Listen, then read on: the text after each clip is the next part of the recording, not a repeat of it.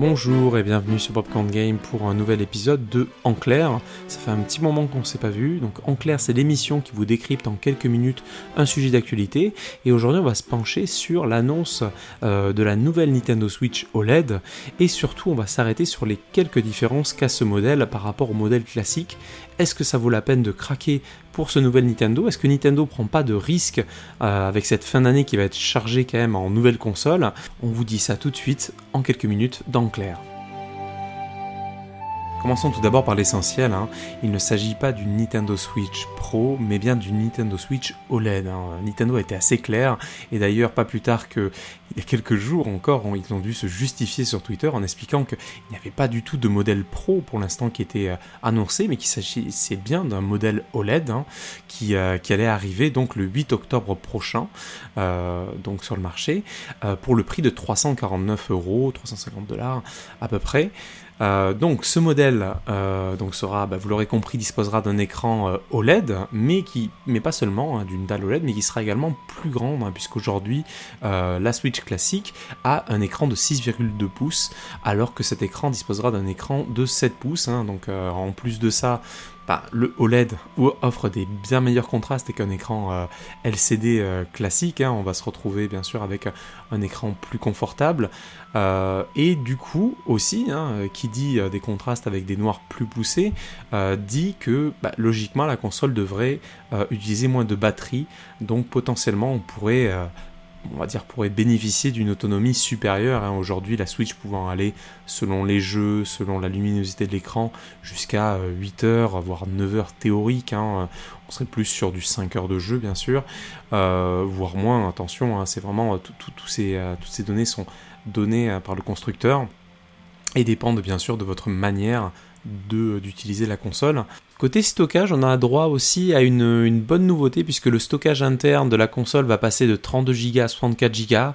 Bon, c'est pas non plus la, plus grosse évolution vu que la plupart des personnes qui stockent beaucoup de jeux, qui les achètent beaucoup sur les stores, euh, disposent de cartes micro SD assez grosses.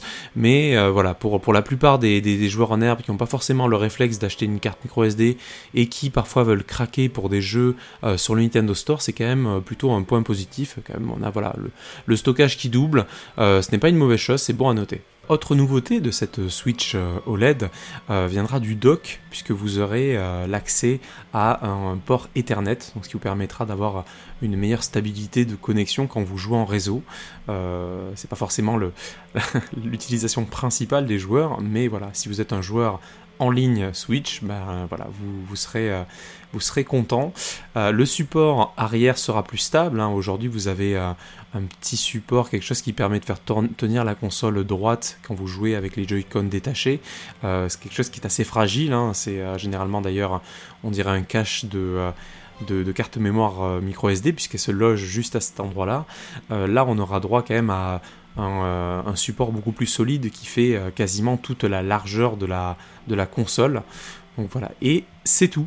Voilà c'est tout. Bon bien sûr c'est étonnant, mais oui, voilà, pour 50 euros de plus, on aura droit donc à ça, des optimisations, hein, il s'agit juste euh, de ça. Alors ça vous étonne beaucoup, ça a également étonné énormément de joueurs et aussi d'analystes, de journalistes hein, qui s'attendaient vraiment à cette Switch Pro euh, avec ou une Switch 4K. Hein, on vous en avait même parlé il y a quelques semaines euh, dans un épisode de En clair.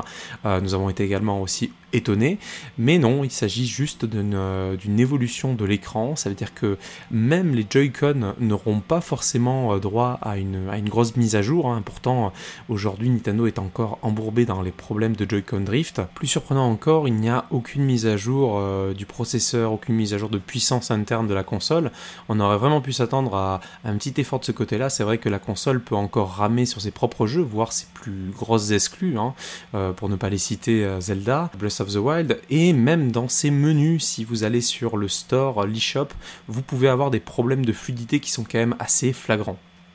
On peut donc se poser la question, est-ce que Nintendo ne joue pas un jeu dangereux en proposant juste cette petite mise à jour en cette fin d'année pour Noël face aux mastodontes hein, euh, PlayStation, euh, PlayStation 5 et euh, Xbox Series X, sans oublier un nouveau concurrent inattendu hein, avec Steam et, son Steam Deck, qui propose une sorte de simili Switch, une console portable qui quasiment au niveau d'une PlayStation 4, voire plus, donc quand même une énorme puissance, et en plus permet d'avoir tout le catalogue Steam, donc ce qui n'est pas rien, donc quand même une énorme concurrence. Alors on est en droit de se demander si la magie Nintendo, si la force de leur licence leur permettra de tenir un petit peu, de garder cette, cette puissance qu'ils ont aujourd'hui, cette hégémonie hein, sur le jeu vidéo, puisque il faut le dire, la Nintendo Switch cartonne hein, depuis son lancement en 2017.